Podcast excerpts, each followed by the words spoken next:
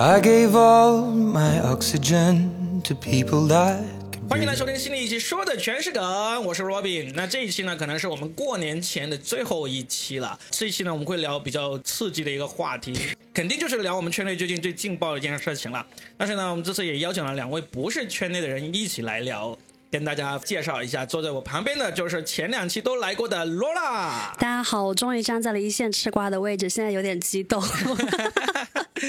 那罗拉旁边呢是我们的新朋友三金，Hello，三金是一位心理咨询师，是吧？也、成长当中的啊靠！一听这个声音就很想听他倾诉。好，那三金旁边呢，就是大家的老朋友牙签了大。家好，我是牙签，你们好。那我们今天呢，一个半圈内系列啊，就是聊一聊最近上了热搜两三天的杨波这个事件，就是一个著名的脱口秀演员。嗯其实我跟很多朋友说起这个人的时候，挺多朋友说啊，我第一次听说这个名字。我没有听过这个演员，我之前看那个综艺节目跟那个脱口秀相关综艺节目的时候，我有我有只听过童漠男呐、我有看过张俊啊一类，但我没有听过这个人名字。啊你是听过的？对经典的西装男外在形象风格，一句话成梗的那种脱口秀的讲法。对对对，那三金已经总结了。那罗拉会听了少，是因为很明显你是关注到了呃最近一期的脱口秀大会，杨波实际上是在第三脱口秀大会三和四成名的。嗯，他就是像三金所介绍那样，他讲那种一句话笑话呃反转式的比较红，但是呢就。嗯，这段时间不是脱口秀大会都没有新的出来了嘛？可能热度都下去了一些，然后结果就前两天突然就深夜哈，有一个女生呃发了一个帖子，就是说了她跟杨波的一些见面啊、认识啊之后这个互删的一些过程。那么就这个事件就马上成为了我们圈内人吃瓜的一个私底下在聊的一个事情。本来是一个圈内的东西，但没想到上热搜挂了两天，然后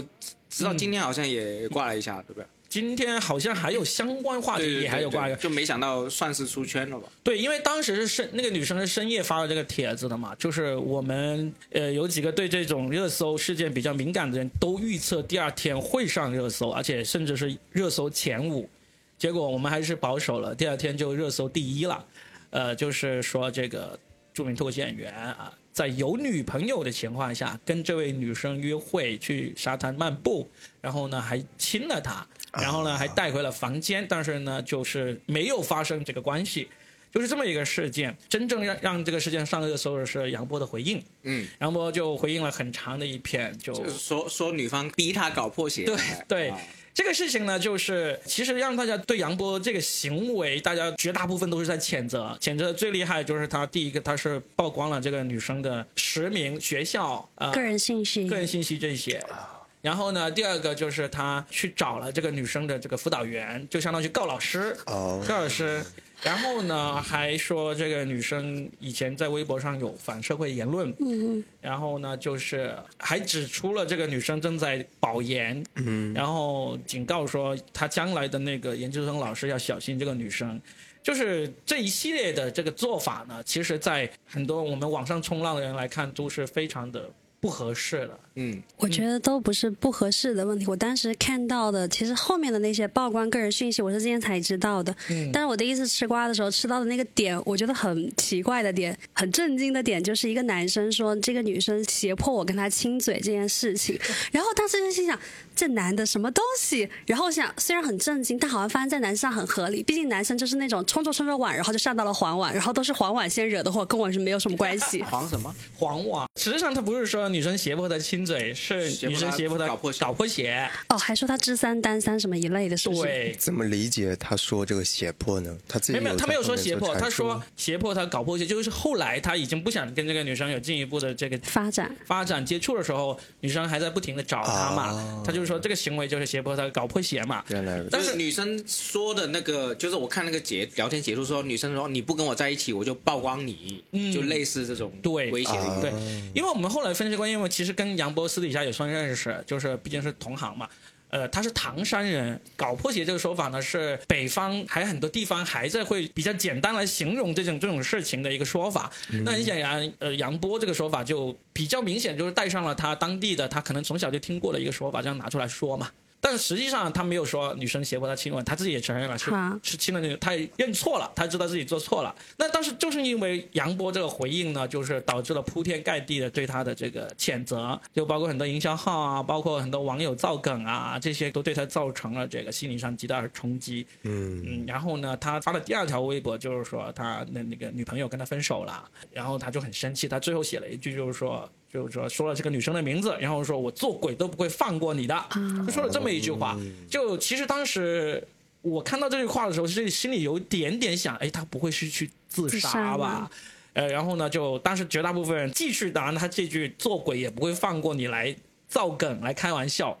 啊，结果就到了昨天，是昨天吧？昨天昨天那个杨波就发了一条定时微博，下午三点四十分发出来的。他说他要自杀了，这是一条定时微博，这是他的遗言遗书，然后就写了很长的一段，最后还解释了为什么他要挑三点四十分，因为这是他小学时候某一天放学的时间，这是他最开心的时间。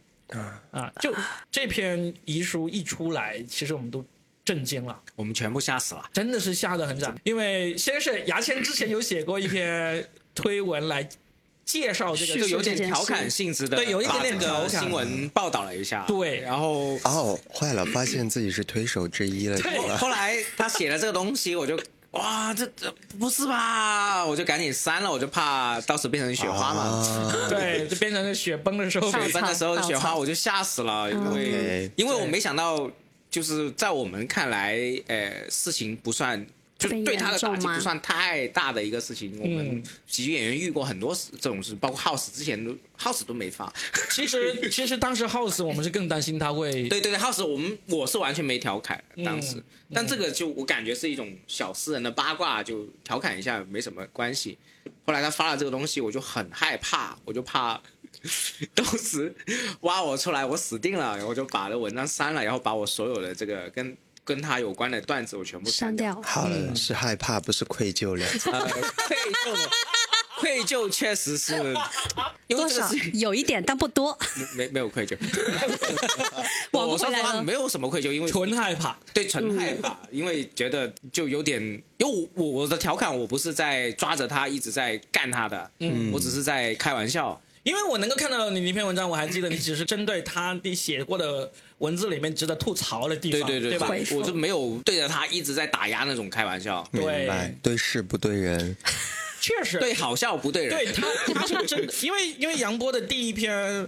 文章里面，其实有第一篇那个微博里面，其实有说到一句牙签拿来吐槽，这个也是我们当时第一时间心里面想要吐槽的一个方向，就是说我觉得是非常好笑的，非常值得吐槽的就是一个个对所有油腻男人所有的一些肮脏，就是那种坏心思都在里面，都都集中在杨波里面，是一个合集、精选集那种感觉。嗯。杨波是带着个女生，那个女生是他杨波的粉丝，看了他杨波很多这个、呃演出。访问啊、段子全部看，哦然后私信他说杨波，我我特地过来看你的演出。杨波突然间私信就回复他要不要去海边逛逛。已经是深夜了，然后女生就答应了，然后去海滩，类似珠海不知道什么地方，然后去他厦门厦门去逛逛海滩的时候呢，那女生有点冷，那个杨波呢也不把她外套盖上，他直接就抱起来，哎我我这里暖和就抱起来了。啊，比较然后那女生呢就刚还在想是脱了还是穿了，没有没有，想到他是抱抱了。抱起来，嗯然后要要暖一暖他，之后呃。女生就说很羞涩嘛，就是纯爱战士说，哎，我们这种是不是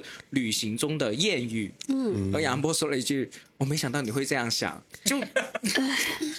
然后牙签就写出了他的吐槽，然后我就我也没想到他不是这样想，对啊，对啊，就就太假了嘛。对。后来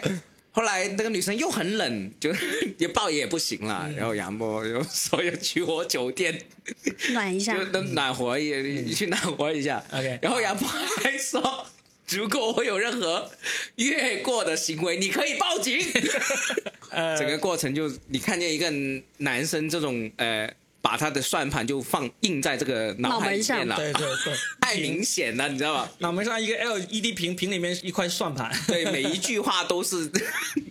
没有任何技巧、没有任何润色的一个算盘在里面。对。然后哎，我说完这整件事情的这个热搜的经过啊，然后就杨波就发出了这个定时遗书之后，就大家都很慌嘛，就有有微信有方式都拼命联系他嘛。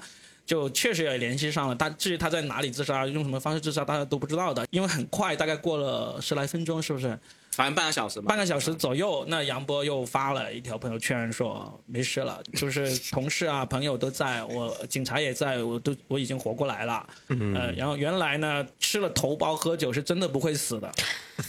就是就是他，我我一开始是以为是 P 的，就是对很多人都以为是就是假的不可能，就你已经写成这么深沉的那种遗书，你呃死里逃生，你不应不可能再抖个机灵，那封遗书是很明显确定这个人是真的要求死的。对啊我觉得那一封遗书不可能是真的是就是存着我要这么搞一搞，通过假自杀的方式来博眼球，我觉得不可能。哦按照我的人生经验，我的上网经验来说，这份遗书是真的，他真的是求死。但是呢，后面也显示了他的求死，他的自杀的方式非常的不靠谱啊。就我不知道，我不知道他真实是不是真的是这样，但是他说了那些，又说出那些话，我们都都惊了。嗯，然后反正他就后面就放了两条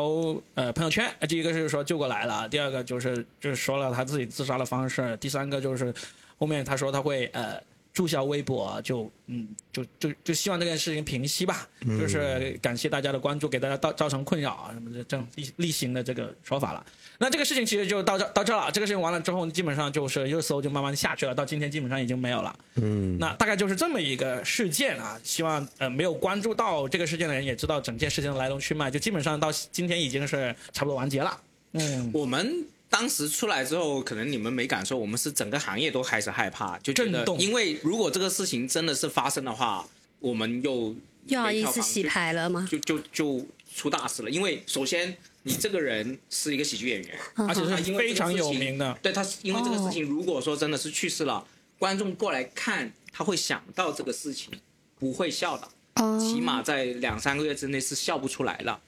那整个行业就又有影响了。而且甚至会可能会引致一些政策上的说，对对对对，说不能去海边啊这个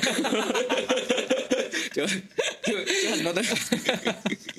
啊，所以呢，这个事情我们为什么今天想要来聊这个事情呢？就是并不是说要继续吃这个瓜，或者继续去谴责这个杨波，或者说谴责这个女孩，或者说声援这个女孩。我们其实并不想就这方面来展开太深入，我们想要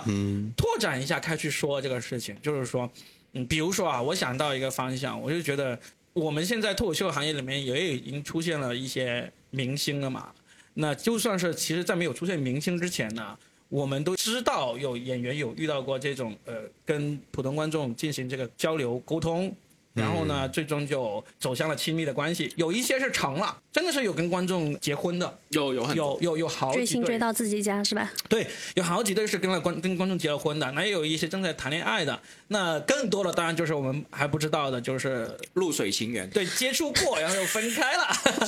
啊、大概会是这么一个情况。那那但是实际上我们大概听说过哈，就从脱口秀圈到音乐圈到各个圈，这种明星艺人跟粉丝有了关系之后，最后呢关系破裂，呃，这个对方过来。曝光你，然后呢搞到大家大家都日子不好过的情况是很多见的。这种事情我觉得永远都会存在，但是怎样才能让这个局面不至于陷入这么惨烈的状况，甚至到有一方可能要企图自杀，甚至是真的自杀了的那个情况之中，我们这这可以讨论一下。我觉得好像不只是脱口秀这个行业吧，因为该各行各业都有，而且往往其实刚刚我们在讲的那个事情是讲到了一个光环的问题，嗯，就是。呃，我从女性角度来说，当我们对一个人有，就是你知道，女性女人对男人的爱其实是靠自己脑补出来的，其实不是这个男的真的做了什么，其实我在脑补说，哇，这个人很有才华，这个人在做的事情，他就代表着什么，巴拉巴拉有很多东西。那如果这个人他在某种程度上他的光环又高我一圈，有可能这个人是明星，有可能这个人是我的老师，就是总之他总是有一个为人很出色的那个部分，所以女性可能迷恋的那个部分是在这个光环的部分，那刚好这个光环可能也成为他们最后撕破脸的那个那个证据，因为很多这种类似的事件的时候爆出来，最后大家都会同情那个女生的那个点，其实也在于说。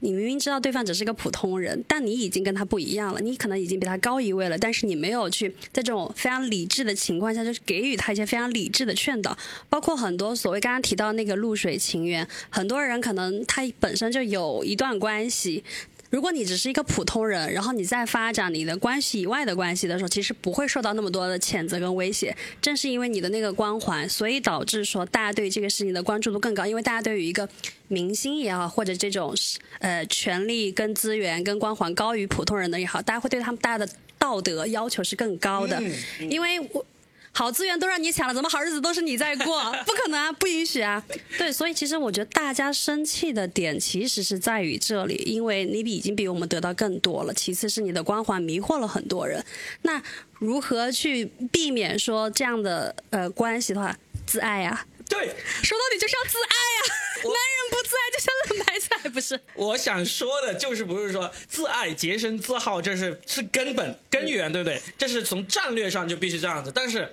我想说的是，在战术上，该怎样才能做到自爱？其实我是这是想在今天这里讨论的一个点。我我觉得很多喜剧演员，我我之前写过，不算一个段子，是一个我的想法，就是喜剧演员是最好上的一个。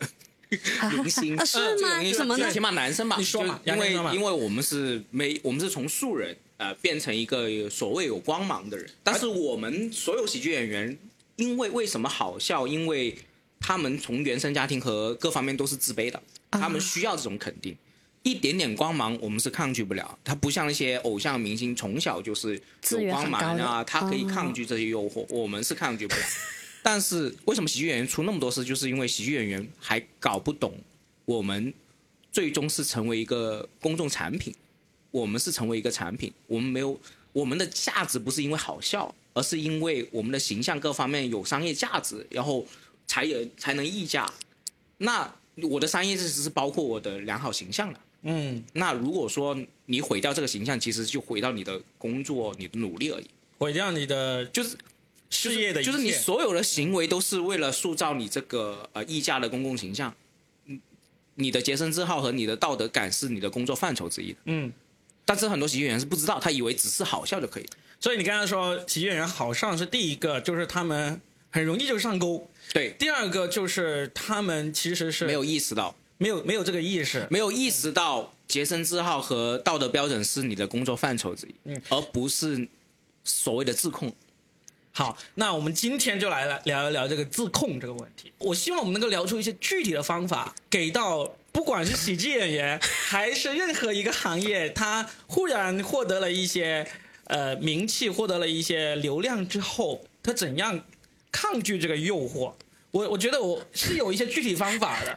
我们我们之前是没有，我是突然想到好笑的事情，是先前的时候我听到那个遗体的时候，我就在想啊，我现在已经到这个咖位了吗？需要开始去为明星艺人考虑一下怎么样子更好的生活，然后去应对公众视野的舆论或者是怎么样子？我们真的可以考，我们真的可以讨论这个事情，不是就是这些明星们。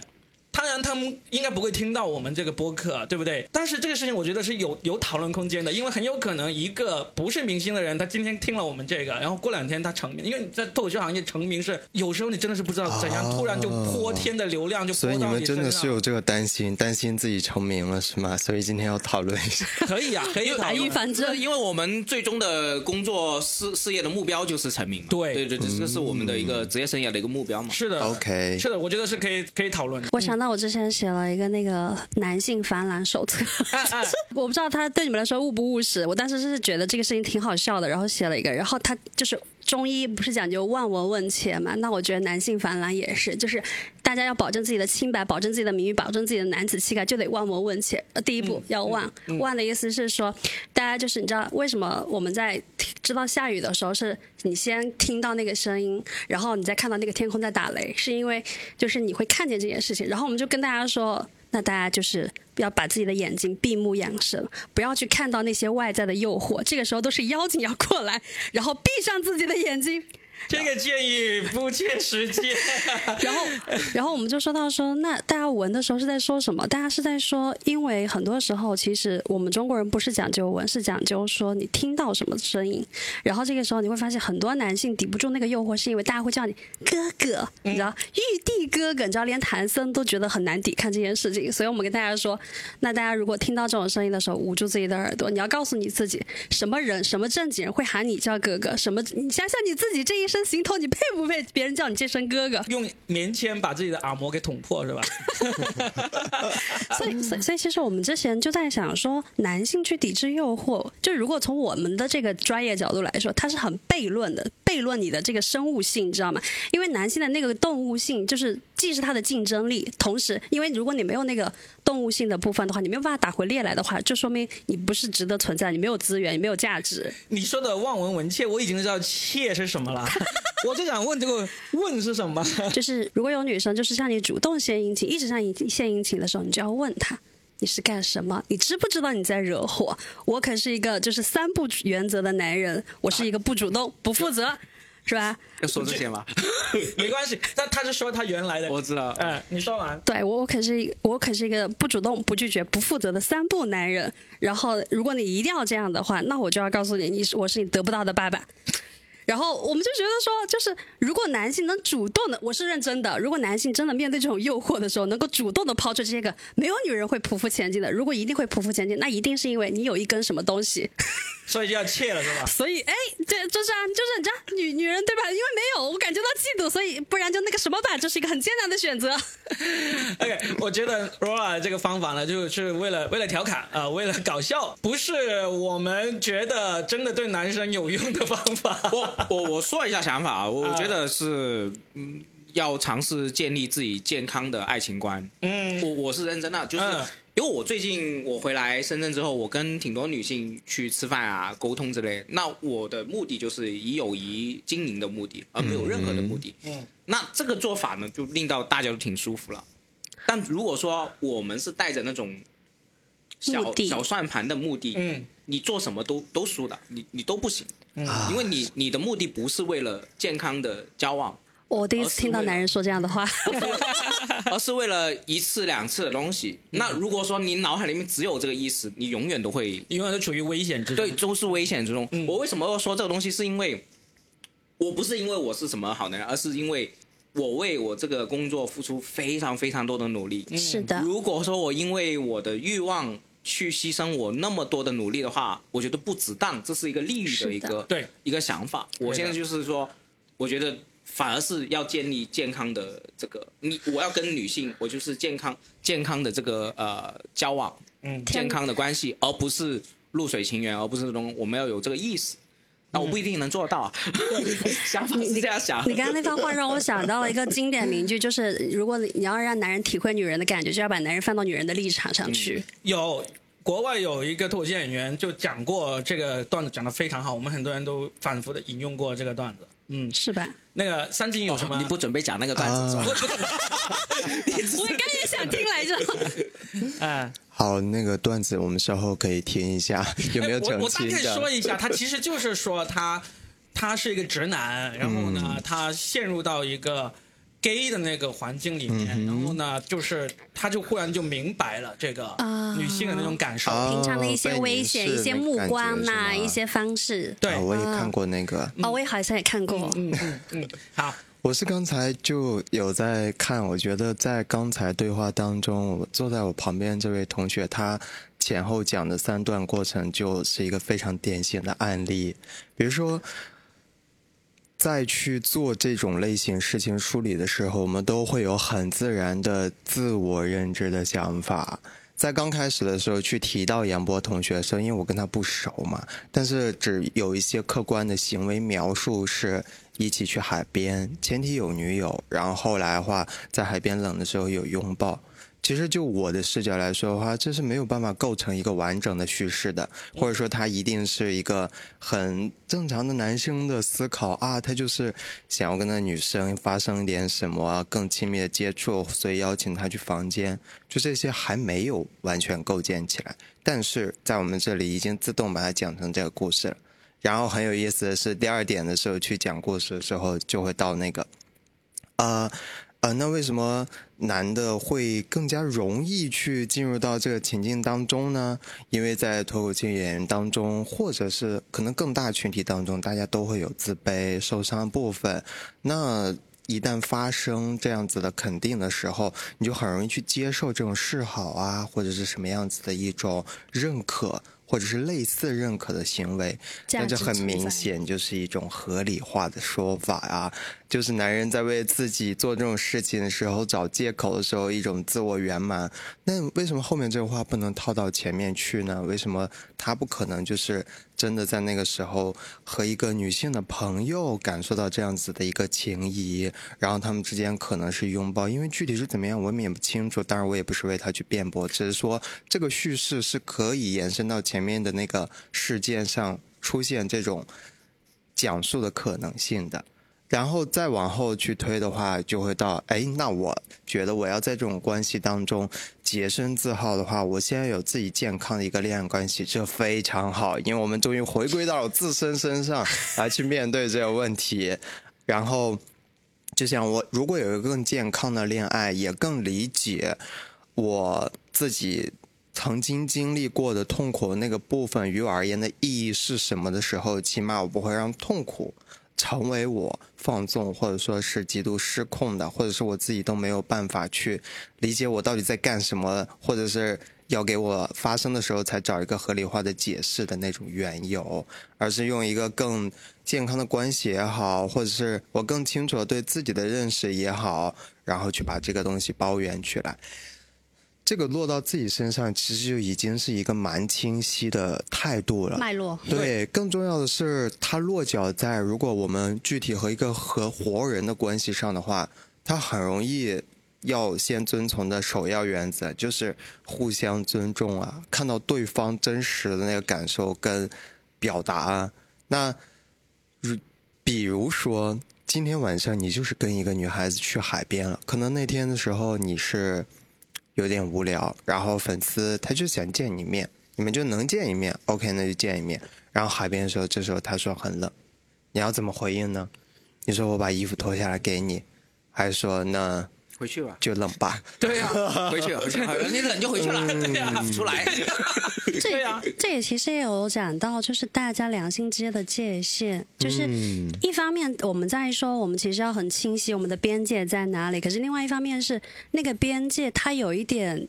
拉得太严肃的话，我们会更不知道怎么跟异性相处。是的，就你刚刚在聊的时候，其实其实他刚刚说，我觉得我要就是跟人跟女生不要目有目的的交流。我刚刚调侃了一句，我说哇，我第一次听到女生这样说，其实我觉得那是很好的，就是而且你第一次听到男生这样说，我这第一次听到男生很主动的讲出来，我觉得我应该嗯不带任何目的去跟一个女生交往。我是第一次听到现场有一个男生这样说，啊。很多男生可能他也会这样想，但是他不会说出来或怎样的，因为可能说出来显得好像我们会觉得他是怎么样子，所以我非常感谢他有讲出来。但是同时，三金提到那个部分也是一样的，就是。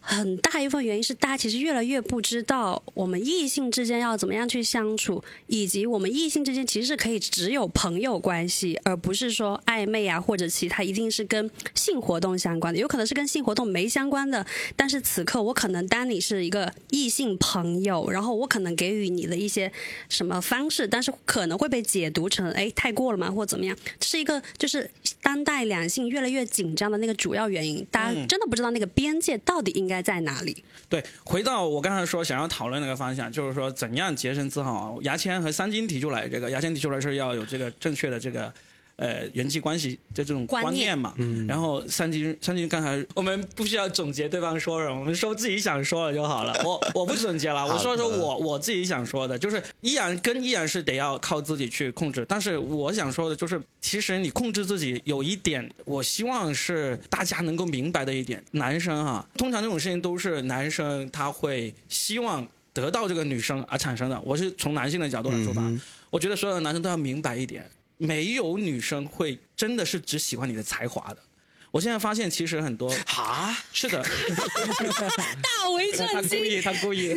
他故意的，就是因为我们发现过很多塌房的事件哈，包括到杨波这一次，我觉得都有一点，就是这些塌房的男生，他总觉得自己光凭才华就可以在这个女性身上来去自如，我觉得根本不可能产生这样的发生这样的事情，切，不可能。我们我们可以举几个例子，嗯哼吴亦凡够帅了吧？他也不不可能说只有只有女粉丝说我只想跟你睡一觉，然后就什么都不求。各位如果有心去乱搞的人，你自己想想，你帅得过吴亦凡吗？那吴亦凡现在在下场是什么样子？然后第二个，王思聪够有钱了吧？你有钱的过王思聪吗？王思聪为了得到一个女孩子，他他也要付出那么大，就没有没有这种你认为哇，今天我我长得帅，我好笑，我有才华，然后呢，就是我就可以凌驾于这个异性之上，然后呢，跟他对他予取予求，根本不可能发生这样的事情的。所以，包括这些目前还还只是小有名气的这个我们的同行，随时都有可能会有一个异性在社交媒体上私信你，跟你聊，然后呢说想要跟你去海边散散步，什么都有可能，或者你自己巴不得他跟你打完 hello，你就说去要不要去海边散步，对吧？我觉得你可以去，但是你去的时候，你就像牙签所说的，你不要抱着什么目的，你去，你就是因为我就想认识一个朋友，认认识一个新朋友，那认识的地点就在海滩，认识完了之后，你千万不要想着认识完了啊，那天时地利人和我们就发生了。那你真的发生的话，你就要知道，不可能仅仅只发生了就完的。我觉得你刚才那个点就是很精准，在说就是各位男人，你们把女人当人吧，不要当工具。对，就是当人。就是可能你在日常生活中，如果这个女性，我我就是我觉得你刚刚其实说到一个有点难听的是讲恶根性，就是如果你把一个女性当做你的呃上司。如果这个女性就是比如说她的职位比你高，她的资源比你多，然后是你一个非常尊敬的人，事实上你是不会对她做出超过一些界限的肢体动作或是语言的。我的意思是，你的内心会知道这个事情对你来说，它如果你做了的话，对你的危害是更大的，你不会那么就是随意的去做这件事情。是的，是的。虽然虽然我知道就是 男人本身是如何，但是我会知道男人心里是有这杆秤的。是如果一旦他知道说这个你知道危害或怎样，他不是那么大的话，他就随意去做了呀。所以其实回到那里来，如果你把他当做一个正常的人类，其实你是知道怎么跟人相处的。你顶多是相处的不是那么流畅，比如说你没有办法展现你的魅力，展现你的性吸引力来跟一个女生达到一个怎么样的一个过程或者结果。但是其实你是知道到底什么是 OK，什么是不 OK 的。对你刚刚觉得，其实，在刚才那个说法当中，都是包含有假设的。就它有一个很典型的概括，就是你要害怕这件事情。如果你轻易的认为女性可以怎么样，你会发现你得不到你的结果。即使是类比那些那些人有才华、有颜值、有财富。但是因为害怕，所以你要收束自己；因为害怕，所以你要退回到人的标准。这是一个我听起来还蛮有意思的，就是好像男生初始的思考就是我要去做，但是因为你做不到，你会被惩罚，所以你才要退回来。我认为你就必须要害怕，你不害怕的话，你就会犯错。我这样认为。其实很很多年以前，我们就有过大辩论，辩论究竟是人性本恶还是人性本善。那我是非常坚定的支持人性本恶这个，有敬畏之心。对，所以我认为，因为你的本性劣根性是恶的，所以你就必须要有敬畏，你必须要害怕。但是我会担心的是，如果那么害怕的话，其实正是因为不会怎么爱的表现，才会衍生出来这些事情。我觉得这是另外一个话题，就是我们如果一个讨论一个人他怎样才能去爱。怎样去发展亲密关系？我觉得这是一个值得我们好好好好深入去聊的另外一个话题。但是今天我们想要聊的，其实就是就是说，作为一个现在生活在社交媒体的这个这么一个时代的，不管是普通人还是明星哈，我觉得就是你必须要害怕。我曾经说过一个观点，就是我认为哈，男人在心理上认为绝对安全的情况下，他都会作恶。我是这样认为，就是，但是实际上，世界上是没有绝对安全这回事的。出来社会有那么多男性朋友，我们已经，反正女性很少见到，因为我们会伪装自己。我们男性是见到最多男性的劣根性的。对对，就是 是的，笑了。对对啊，对对对，包括我们自己啊。对，你要知道，这个世界上没有所谓的绝对安全。嗯。所以呢，你就必须要害怕，因为你。你要是认为自己此刻处于绝对安全，什么时候你会觉得觉得处于绝对安全呢？比如说你跟一个女异性困在孤岛上，你可以说了算，你什么都是你是你是最强大最强壮的。我觉得这时候就是一种很典型的所谓你认为绝对安全，而且这个孤岛你是，比如说你就是这个孤岛的主人。对于很多男性来说，这时候他可能就会觉得自己是绝对安全了。我就认为这个男的一定会作恶。呃，但实际上就你就算是困在孤岛上，你都不可能是绝对安全的。所以，我认为不管任何情况下，这个世界上都不存在绝对安全。所谓的绝对安全，就是说，不只是呃生理上、身体上的安全，而是说，当你重新回归社会之后，这种社会伦理啊，那个心理上、精神上的安全，我认为这个世界上都不存在。我会觉得它其实是一体两面的，啊知道怎么去爱和因为害怕倒退回来，必须遵守一些准则规则它是一体两面的。嗯就你在描述一个绝对安全的时候，我联想到我们刚才说的情景的话，他用一个最简单的类比，就是我可能去问一个我的妈妈、姐姐、女友、女性朋友，然后问，嗯、我觉得你现在需要拥抱，或者我现在需要一个拥抱，你愿意接受可以吗？如果你想要终止，或者说是你觉得我不动这样子会比较好的话，那我也可以接受。这个时候，我的妈妈、姐姐、妹妹、女性朋友、女朋友，她说好啊，那我就来拥抱你一下好。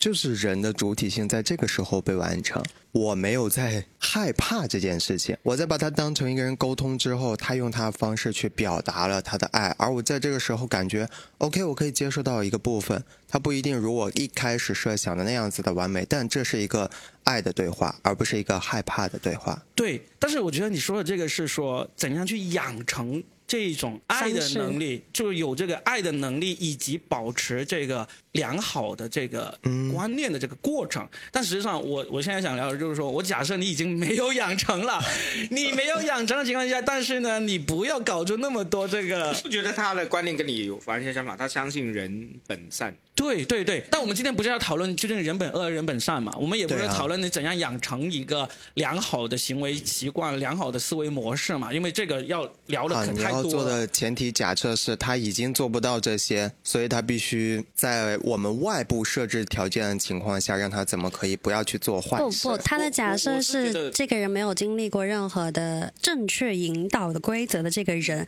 然后他已经长成了一个成年男性，以及他是一个有小有名气的人，就类似这一帮人，他们现在如果在未来可能会发生这种事情，如何去避免？他们尽量发生我们刚刚开头提到的那些新闻的案件？嗯，我觉得如何学习爱一个播客是很难去对讲不完而且是它是个很难的事情。对我觉得人整个金字塔都没有几个人学会怎么爱，嗯但是呢，我们如果说一些小招数，对抵我抗的小招数，还可以让大家有点参考。其实我这一期就是想要聊这种小招数，嗯，小招数就是这种小招数，可能就是对你的一个心理建设，也有可能是真的一些具体的一个小 tips 啊、比如说我刚才说的是一个心理建设，就是让你知道这个世界上没有绝对安全。你不要以为这个别人就是纯粹只是馋你的身子，馋你的人性的考验。对，不可能有这样的事情，不可能只有馋你身子。如果就算你真的是六块腹肌，怎样颜值无敌，他确实一开始是馋你身子，但是得到你身子之后，他一定会想要更多的。所以千万不要想着我老子就是一个最好的身子，然后呢，就是用来呃造福这个世界的，不可能有这样的事情。这是第一个，这是心理上的一个建设。第二个，你说小 tips 其实有很多。包括到我见到很多男的，他主动的把自己的头像换成这个两夫妻、有伴侣的是吗家庭，我觉得难得难，这种情况下，如果他是主动换的，我觉得这个人就在用用这种小招数来保护自己。你我就觉得也换一下。我没有换，我没有换，我没有换，我从来没有换过。我我我曾经有一段时间用过我女儿的头像，是因为她那个样子戴着个墨镜，跟我的样子特别像像，特别像，还而且很多人以为那个是小男孩，他们都以为是我小时候的照片。嗯，自从开始使用社交媒体之后，我从来没有用过、呃两夫妻啊，没有用过家庭的那个作为头像，因为我知道我有更好的招数，因为我心理上已经建设得还挺好了，所以不需要用这些硬招数。但是我每当我看到那些主动，我不也不知道没没有去问了，有一些问了，他说是老婆逼他的，我说是家里人逼他的。但是不管怎么样，我觉得用了这些头像的人，其实啊，在我看来，你会用这个小招数，都是因为你知道自己的心理建设还没有那么强，所以呢，不得不用一些外部的小招数来保护自己，或者说加一层盔甲。我是这样想。想到现在的人很习惯在朋友圈发一个两个小。就是猫猫狗狗的照片，说离异带两娃，然后反而吸引了更多女生点赞。我可以做他的妈妈吗？啊啊啊！那这又是另外一种招数了，我觉得。所以其实你在说到那个 tips 或者招数的时候，听起来自己给自己开始去设立枷锁或者说原则是一个蛮好的方式，因为尤其是在公众平台上面，自己给自己戴枷锁，其实是自己给自己在配盾牌，锁链级盾牌。对，然后在这时候，你设置的锁链是什么样子，自己知道最适合。比如说，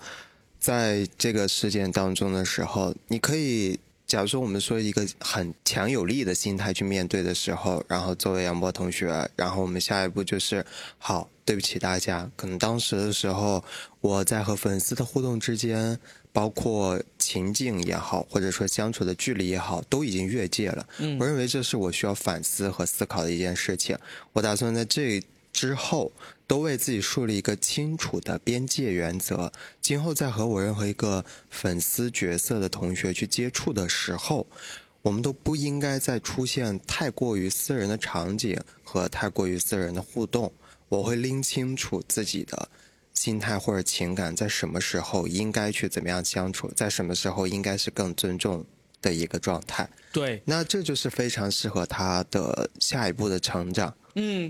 我知道，但是我觉得三金说的很多，因为很显然他是一个自诩是相信这个世界是是善良的人，那而我是相信这个世界是很恶劣的一个人。但我觉得刚刚那个问题蛮好的，我也想要问在座三位男性，所以大家觉得跟异性接触的时候，那个边界感应该在哪里？我会问这个问题，是因为我们刚刚其实谈到说未来会发生这种事情，我们要如何洁身自好，其实很大程度也跟大家是如何认定我跟异性的相处过程中，什么是过界，什么是不过界，可能你的主观意识是有关系的。我说一个例子，我现在有一个跟异性接触的一个，在我看来是比以前成长了很多的一个做法。我是一个很喜欢喝酒的人，嗯，那以前谁说跟我一起喝酒，我都无所谓，只要我有时间，走啊，对我就走啊走啊。就我曾经试过凌晨三点多被人叫出去喝酒，都有试过。但是我现在有一条，我也是无意中发现我已形成的原则，就是我一定不会跟一个异性单独喝酒。嗯呃，我在深圳有一个酒搭子，我们经经常一起喝的，是个女性。我但凡跟她喝酒，一定是至少有三个人以上。我也很明确的说，因为我不相信自己，所以我不能单独你不考验你自己对，我不考验我自己，就像就是我不去，我知道自己是饿的，所以呢，我我不会自己给自己一个诱惑，嗯然后让自己喝多了之后，甚至没有喝多之后，我都陷入这样一个境地。我觉得这个也算是我刚才说的，像类似用这种情侣头像这样的小 tips，嗯，这个招数就是绝对不单独跟异性一起喝酒，因为我不相信自己。啊主要是不跟不你是从什么时候开始给自己做这种限制的我应该是结婚后没多久，啊？结婚后没多久，我就发现不行，这个你已经没有这个资格跟异性单独喝酒了，OK，没有资格了。那你呢？我的界限很明确啊，我觉得约会有一个很明确的约会这个仪式，跟约会的女生就可以有这种肢体暧昧，和微信的交往。你如何定义那个角色约会啊？会约会就很明确的，你知道出来吃饭的，就是我们这微信是战场在微信嘛，嗯哼，战场在微信出来见面嘛。那你在出来见面之前，你在他微信没有任何聊天的话，实际上就是纯朋友的关系。哦，我的意思是说，你们会说我们现在是可以约会的关系啊，或者就是互生好感，还是怎么样去定义那个约会对？对对，比较明确的澄清那那就很难定义。但是啊言语上，OK，知道来电的那种但是。如果说你只是跟一个女生啊，时不时啊我们聚一聚出来，那就是一个很明确的一个界限，你是不能做任何的肢体接触啊，不是这些，因为你是朋友关系，嗯，因为你在微信上的战场没有进行任何的交流，连朋友呃，呃前面的铺垫不够。对对对对，那你见面就不是那种关系，哦，就是那你见面是一个，就是你这个约会是一个最终的结果。嗯，嗯，所以你会觉得，就是如果他跟你见面，就是表，就是有这个意愿，是我们可能可以比普通朋友更进一步，有一些肢体接触这样子吗？你说什么？就是如果你是一个约会关系的女性，你会觉得，我们假设你现在是跟一个女性在约会，你们两个已经在微信前面有一些铺垫了，那你会觉得你们在相处的过程中，其实你是可以跟她有一些肢体接触，这个是自然 OK 的，还还是要确定的？还是要确哦？所以你就还是会问她，不是你要我的想法是，你要跟他什么的健康的关系嘛，就是你要确定关系之后再肢体接触啊。难得在我们这里，今天难得聚齐了一桌。这个是这个是这个这个思维才是对的嘛。因为我之前也疑惑过啊，究竟要不要摸来摸去之类，对啊但是很多男生都可以有这种想法。但是你最健康的想法就是，我已经跟你完全建立关系了，我已经认定你是我女朋友，我才 男生们好好学学，再过去过去嘛。那其他的情况下，你就不能做这个东西，这才是最正确。但我做不做到不一定啊。我的观点是这个观点。我们都是说到不一定能够做到的，对对对对对不要以为我们在表明自己是呃圣人啊，我不是什么正人君子，这是在为之后我我只是说，你真正要正确的关系，所谓的健康关系就是我约会了三四次了，然后我们是不是男女关系是了，然后我们再进一步的呃有一些别的。而不是说、嗯。啊我们能不能摸摸摸摸那些，我觉得都不能摸。如果说按照正确的方式的话，啊。对吧？这是我的想法嘛。嗯，那你呢？我还蛮特别的，在听到这个过程的时候，因为我可能会比较反向，啊，在最开始的时候，在最开始的时候，我是我说最开始是年纪更小的时候，我是一个更收束的状态，所以我不会很主动的要去跟谁有肢体的互动啊，或者什么样，除非是你刚才已经摸了牙签的肩膀，对，我说的就是 后来的现在。所以你在讲我现在在给自己做更多设限的时候，其实我在近几年在做的事情反而是打开，因为我感觉我在过往的时候去观察我身边人的互动，比如说女生闺蜜式的那种，比如说男生兄弟式的那种。这种都比较刻板印象，比较容易想象画面，打闹式的，或者是那种亲昵式的，我会不理解那个东西是怎么发生的。所以我现在反而要去试着去发生这样子的动作，然后理解为什么我跟这个人之间可以去有这样子的行为，然后我们双方还是舒适的。在这个事情尝试的过程当中的时候，我是越来越不设限，我是越来越要去做更多体验。所以，如果非要把我拉到一个大的曝光的一个平台去看的话，有可能是会要被指摘的。啊，你看这个人怎么跟那么多人都搂搂抱抱啊？要被进猪笼什么的嗯，但其实还好，还好的点是在于说，我发现有一个相对来说比较大的差异是，我在一开始的时候就已经是非常明确，甚至都不会太过闪念，说我对这个女生我要去碰一碰她的胸部，我要去感受一下她光洁的皮肤，触摸她、抚摸她这种，我就是简单的说是靠近。我们坐在一块儿，我不是刻意的想着我一定要抱你一下，或者是怎么样来完成我，哪怕是我想要去尝，就是对于过往来说突破的一个动作，而是自然而然的到那里就行。比如说我临走的时候，我可以说给你一个 hug，这就是非常正常的一件事情。我也没有想什么，他自然也就不会想什么。但是如果他有想什么，那我也就不做这个动作。这一切的前提都变成了我开始更加的又钝感又敏锐的去感觉到和我相处的那个人他到底需要的是什么，以及他的边界是什么。你这个要求太高了，你可以做到，但普通人他怎么能够那么容易的知道自己想要什么，对方想要什么张嘴啊，张嘴张嘴讲清楚，对不对？对，那这个也是回到我想说的第三个小花招，我说的都是小花招，就什么头像啊。第二个就是不单独跟女生喝酒啊，这个我觉得第三个小花招，也就是刚才三金说到的张嘴，就是张嘴就是什么呢？这个具体的做法就是你的感情状况，你第一次跟别人交流，你就应该要表明。嗯，这也是杨波这一次，我觉得他没有用到这个招数，就是因为女生就是说嘛，我几个月了，我才知道原来你你当时就有女朋友，嗯对不对？而而我的做法就是我我相信听我播客的人以及听我脱口秀的人都会知道，我是第一天跟你认识第一天，你就会知道我是一个已婚人士。嗯，包括我以前有女朋友的时候，我也是基本上碰到任何新人，他们都会跟我第一次聊天就会知道我有女朋友。嗯，我觉得这个是一个也是基于害怕，呃，拿出来保护。他真的很怕这个，真的。看 出来了，就基于害怕而保护自己，就是说我会，如果我是单身，我当然肆无忌惮。我我现在就是一个 available 的状态，我肆无忌惮。但是、哦，单身肆无忌惮也有点危险哦。呃，我经历过很危险的讲讲讲讲，想听这个。我经历过很危险的年代。然后呢，但是我知道自己是一个自控力差的人，所以我会想了无数的办法来保护自己。包括你看罗朗，我们第一次认识，我们一帮人在里面，对吧？我那天聊的过程中，其实我印象中我也聊到了，我是有家庭的人，我结婚了，我现在婚姻状态嗯 OK 的这么一个人，就是我有点已经像是条件反射的，我愿意把自己的家庭状况给分享出来。你这个话让我想到了，我懂了，就是要以魔法打败魔法。我先说我是一个不怎么样的人，对，这个也真的也是一个，就是哎，你说哎，我就是喜欢你这个不怎么怎么样的人，那我就说来呀。我就是我觉得这是一个让大家没那么容易陷入这个困境当中的，你称之为小花招也好，称之为魔法也好，哦，我觉得这可以变成一个大招啊！就是它的嗯重点不落脚在我是一个不怎么样的人，它的重点落脚在我一开始的时候就真实到什么程度。对对对，比如说，我要开跟这个人就是相识的时候，我已经在开始的时候明确了，我甚至都可以告诉你说啊，我现在已经在一个正式的恋爱关系当中。然后我今天出来跟你这个样子，我不确定我们的边界会是怎么样，或者到哪里。但是你有可能会感觉到不适的一些片刻或不要交了，啊，然后你再交，演员就死了。然后然后可能约会对方说啊，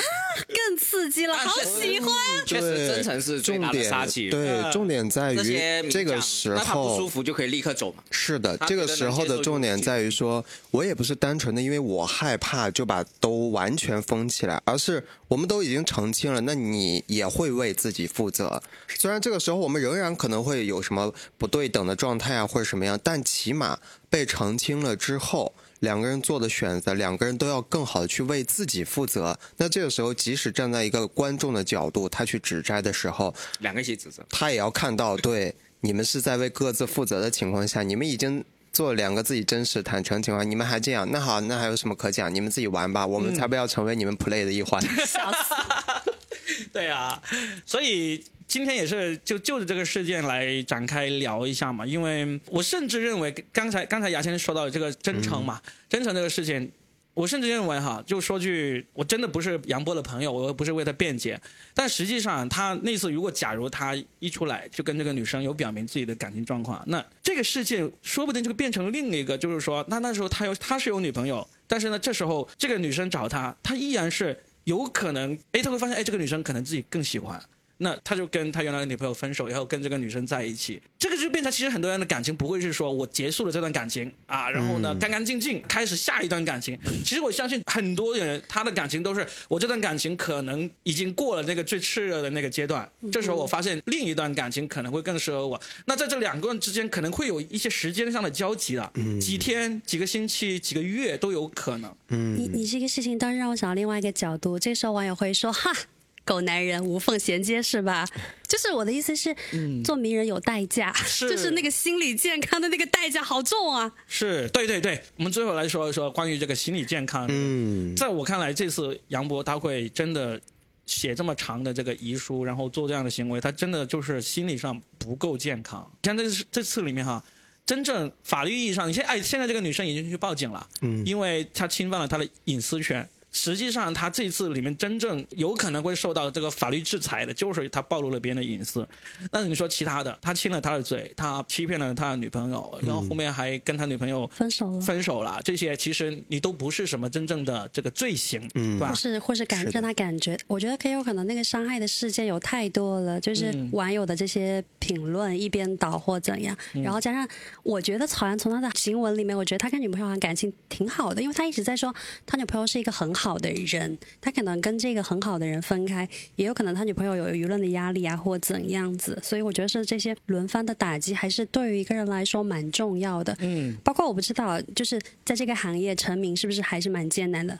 因为在反正起码在我们这个行业成名也挺挺难的，不知道在脱口秀行业成名会不会挺难的？他可能也会觉得自己好不容易建立起来的一些事业的那个部分，是不是也有影响？其实在这个行业成名不难，啊，他的成名的几率比任何其他行业都高很多。好，明天就来讲脱口秀。但是，但是你要听，但是，但是是就是看命。嗯你要是没有这个命，你硬要成名，那可太难了。啊，我觉得我就没有这个命，我已经努力十几年了都没有，对不对？但是你看一看，你像杨波啊，像那个现在好几个有一些真的是几个月、一两年，他们就火了，火了，上春晚了，什么都有，对不对？你说他在这个行业付出的努力大，还是我付出的努力努力大？但至少从时间层面上来说，我付出的绝对要比他大得多。这对我来说就是难呐、那对他们来说，他们也很难，他们也创作了很多东西啊，有一些很努力的借鉴了很多东东西啊，对吧？然后就你说难还是不难？脱口秀行业全国也就这么两三千人，嗯，能够出这么多明星，你看看有全国有多少人唱歌，有多少人玩乐器，有多少人画画，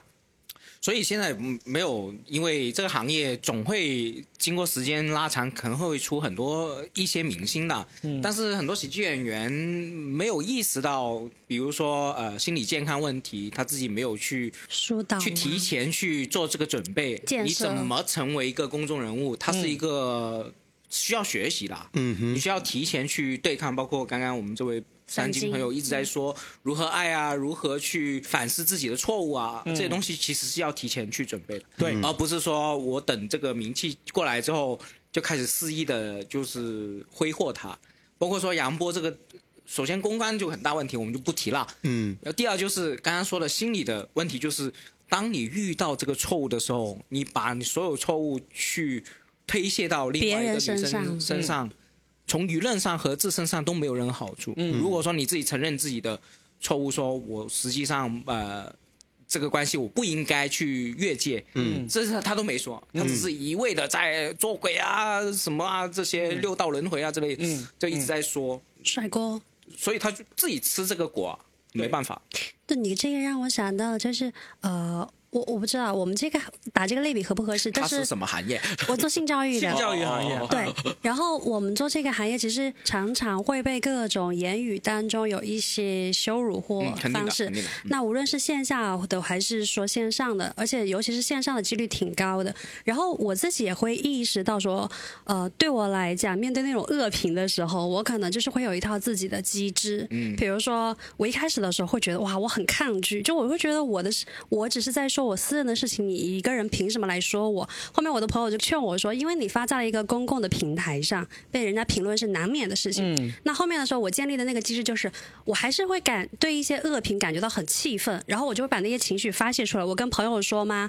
然后去把它变成我的一个段子，作为一个素材，再写一篇稿子嘛，或怎样子。然后在后面的时候，我就会选择直接删掉、拉黑，然后对这些东西眼不见心不烦。但是我也知道我的一些网红朋友，他们对于那些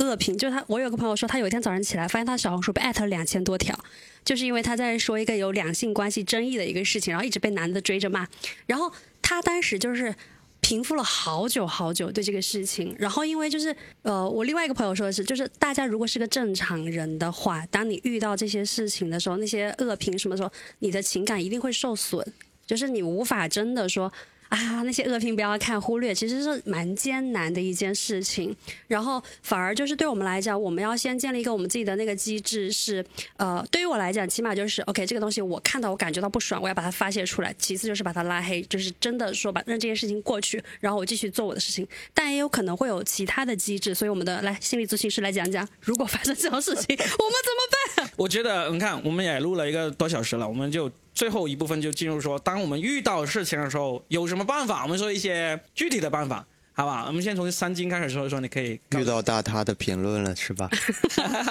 遇到外在群体评论，其实我觉得我们上一次那节朋友一起聊的时候，大家提出来的反应就已经可以是一些非常典型的应对方式了。比如说删评本身就是一种，然后但是第二种的话，就是你已经删不过来了，你没办法了。那全网都在骂你。对你除了往外应对方式，也可以稍微后退一点，call back 回来，就是你自己的那个部分是稳住的。如果你自己是非常清楚你在干什么事情的，然后你对自己是真实的，你起码在别的声音来质疑你的时候，你不会动摇到自己。你知道自己在干什么，无论是在干好事还是干坏事，你跟他沟通，你也是真实的，所以你就能立得住。你就是发泄或者是稳都可以，这是很重要的一点。然后后面的一步的话，也可以是有的同学会去积极性回应，就说他骂我，他骂我说这人什么啊，烂人一个，就根本就是下半身形式或者什么的。他说你说的对，啊、你说的真的是对的。然后我需要回头去反思，你都不用说这么多，你就说你说的对，或者说哦是这样子啊。负面评论的一些出乎意料的回应，尤其是不按照争吵的那个逻辑的回应的话，会把大家的思路去引到另外一个沟通的方向上去。你还记得我们上次那个朋友去回应，他说他跟黑粉所谓的那个对话，就是他去聊到他采访了一位去做男公关的人，然后发现哦，这个世界好大，还有这样子的职业，然后做的这么冠冕堂皇，和家里人都能够谈妥的程度。然后底下人就说这个存在不一定合理。他即使是这样子发生了，我们也不应该以一个非常友好的态度去面对他，不然会怎样怎样，然后所以会怎样怎样怎样。然后为什么这种东西会出现在我的首页推荐？不啦不啦不啦。然后我们那个朋友回应他的是说啊，怎么来看我的视频或者说是内容在不在你的首页推荐啊？然后他就回答：“哦，在首页推荐是这种方法，你看，哦截了个图是这种。”专一了是吧？对，然后那个人后来又回他说：“哦，原来你是这个帖子的贴主啊！我我刚才说那一段对话不是要恶意攻击你的语气，我只是去想要阐明一下，就是那个攻击本身，不光光是我们回应会让这件事情转移，还要清楚一件事情，就是所有人发出的攻击本身都不是在真的攻击你，就哪怕是网上那么多的网民，或者我们自己在打算讨论这件事情的时候，你都会清楚的感觉到，我们都是在说自己，说自己害怕的事情，说自己喜欢的事情，说自己担心的事情，他就是指名道姓的前面加上那个人名，实际上也只是一个文字代称，而不是真的能够攻击到你实实在在的肉身或者心理。区别清楚这件事情，当然这是一个比较难做的事情，但是嗯。它是一个本质，就是这么个情况。各种就是别人的评价是别人的投射，是的，你真的怎么去认为这件事情？因为有些人有很有可能他也是靠各种过激的言论来让自己增加流量啊，他根本不在乎你到底是怎么评的，只要有人评就好了。嗯，对呀、我觉得三金说的这个方法呢，就是真的是很好的方法，但是自己要做到的话，得要学习，得要锻炼才能做到。三金有没有什么班可以？我我我想最后说的就是这个，我觉得我们到播客的最后，我们可以给出一些渠道。让大家遇到困难的时候，其实真的不需要像杨波那样子，就真的去自寻杀。我还没说呢。对啊、好，我补充一下，就是因为、呃，我在这个单口圈内也很多人骂我，呃，包括说人家会传到我耳朵上面，我会对我身边所有朋友说，如果你听到我的坏话，不要传给我。啊，是的，这是一个很好的方法，是。就是因为我听了我会生气，然后我解决不了问题。是的，嗯是的，第二，我对我朋友圈，我会就是朋友的这个交际圈，我会很用心的去经营。那我会有很强的这个、呃安全感，就是我知道我的朋友不会因为我做任何事情去讨厌我或离开我。当我有一个很强的那种健康的朋友圈子之外，别人怎么骂我，是网上啊，或者说朋友圈骂我，我会想哦，我有一群信任我的朋友。我就不担心了，我觉得这个安全感是很重要，这是我自身的一个经历，就是很容易去实现。就是第一，不要听任何人家说你坏话，因为对你是完全没有用的，嗯，你只会伤害你自己。第二，就是真的要用心经营你的呃朋友圈子，呃，支吃饭持系统，情绪价值啊，你也要给他嘛，他也要给你，不要一味的去吐槽人家。索取，当你有一群很信任你的朋友，其实人家怎么骂你，你是不太慌张的，嗯因为你你觉得，哎，这些朋友都信任我，我有一群很爱我的人，嗯就不担心了。这是我我觉得这个圈子可以做到的一个事情。嗯，我觉得呃，牙签和三金的方法都是从自身出发，然后呢，自己来寻求这个解决办法，甚至或者筑起城墙也好，我觉得都很好。那我在这里博客的最后，我是要提供一些这个渠道的，就是比如说这次杨波这个事件有一个渠道，比如说我们。我还是说这个脱口秀圈哈、我们脱口秀圈里面有一些人其实也是跟三金一样有这种心理咨询的这个资质的。举一个例子，就是那个呃长沙吸吸分子的王金牙。王瑞，嗯他是有那个心理急救员的证书的，这是国家什么防灾协会、呃防止灾难协会颁发的证书。因为他是脱口秀老板，也脱口秀同行。如果各位同行你们遇到一些像杨波这次，如果他跟王金牙可能会是一个朋友的话，他说不定跟王金牙聊两句，王金牙能够给他一些建议。我觉得，因为我相信这种证书，他不是随随便便明白。呃去混来的。你说他是类似于那种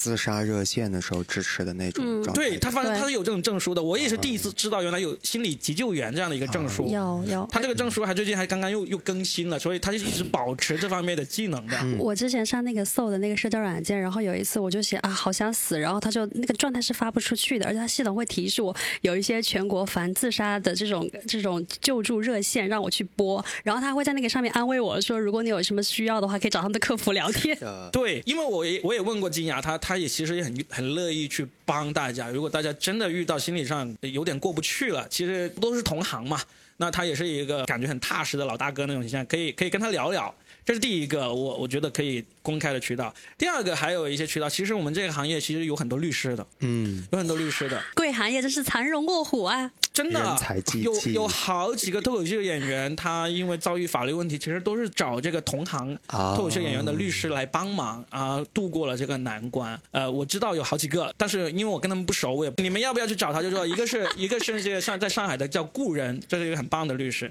那还有一个在北京的令狐冲，也是很厉害的律师，他们都曾实实在在的帮圈内朋友打赢过关系，或者说处理过这种法律小鹿也是纠纷的律师。对。啊，小鹿。也是律师，呃，小鹿好像没有，已经完全脱离、哦呃脱离这一块了。哦。对，这是一个，还有一个也是昨天那个杨波的事件之后，呃，我觉得这个渠道对于这个圈内的公司、厂牌、脱口秀俱乐部来说非常重要。就是我们有一个很棒的脱口秀演员叫马军，嗯，他是本科是学的新闻，然后硕士是去台湾念的这个政治，就专门学怎么选举的，嗯。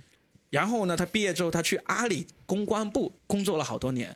他昨天就说，希望这个行业的后面任何你遇到公关方面的问题，都可以来找一下我，我可以给你免费的这个帮助。因为一个事件有没有专业的公关人士帮你出谋划策，今天大家都看到有和没有的这个区别了。他应该是说了，看到没有是什么一回事了，看到一个案例。所以我就觉得，因为我们这个播客这个圈内系列是很多同行在在听嘛，就是不管你是一个普通演员，还是一个俱乐部老板。不管你是遇到了这个情感的问题，还是遇到了法律的问题，还是遇到了公关的问题，你与其往外去找一个，就像刚才那个罗拉说的啊，你有问题可以跟我们的热线客服聊一聊，你很难一下子去相信这个客服热线真的能够帮到你。但是既然你是圈内人，你会知道我们其实是也是有一些专业人士，除了脱口秀专业之外，还有别的东西专业的，也可以跟大家聊一聊。嗯，甚至到啊，今天听完我们的播客之后啊，如果你性生活不和谐，也可以找心理咨询啊，性生活不和谐啊，对对都都有提到。都可以，就是你真的有心想找的话，其实很容易，你就博客私信啊，那个微博私信啊什么之类，因为都可以找得到。而且我是圈内特别热心的一个人，就是你要是来找我，我也可以帮忙把这些专业人士推荐给你。对吧？再说一个圈内，其实大家都知道，我对新人是非常热心的，就是很多新人过来一些新的问题啊，会去海边吗？去海边聊专业问题也可以考虑啊。但是我对那个入了行的很多人，大家可以看到我是一个经常骂人、吵架、撕逼的一个人，但是我极少会说。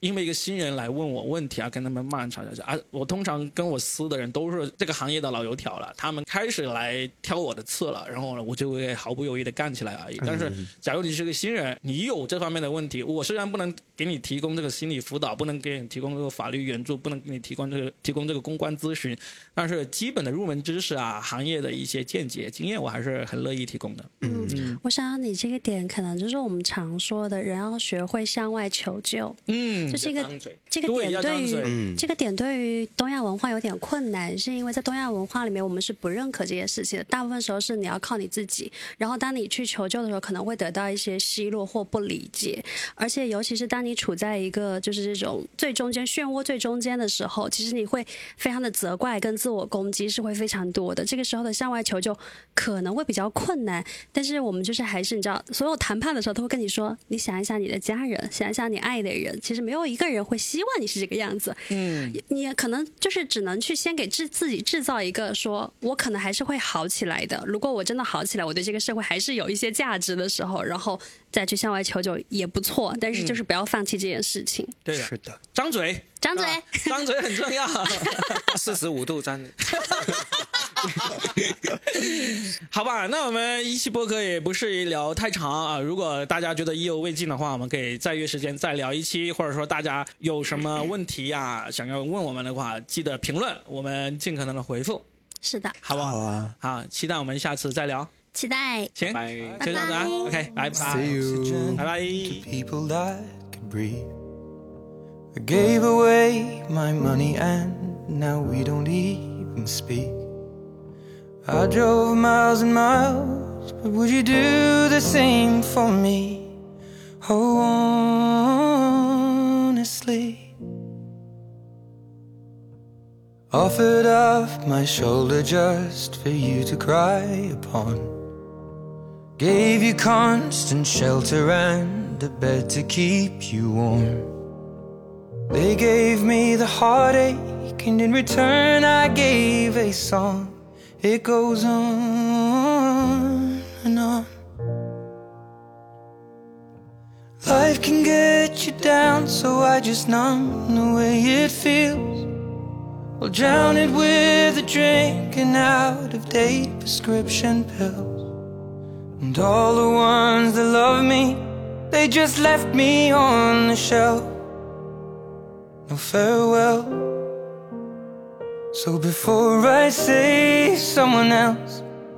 I've got to save myself. I gave you all my energy and I took away your pain. Cause human beings are destined to radiate or drain. What line do we stand upon? Cause from here it looks the same. And only scars remain. Life can get you down, so I just numb the way it feels. I'll drown it with a drink and out of date prescription pills. And all the ones that love me, they just left me on the shelf. No farewell. So before I save someone else, got to save myself. But if I don't, then I'll go back to where I'm rescuing a stranger just because they needed saving, just like that. I'm here again between the devil and the danger. But I guess it's just my nature. My dad was wrong, cause I'm not like my mom. Cause she just smiled and I'm complaining in a song. But it helps. So before I save someone else, I've got to save myself. Life can get you down, so I just numb the way it feels. I'll drown it with a drink and out of date prescription pills. And all the ones that love me, they just left me on the shelf. No farewell. So before I save someone else, I've got to save myself. And before I blame someone else, I've got to save myself. And before I love someone else, I've got to love myself.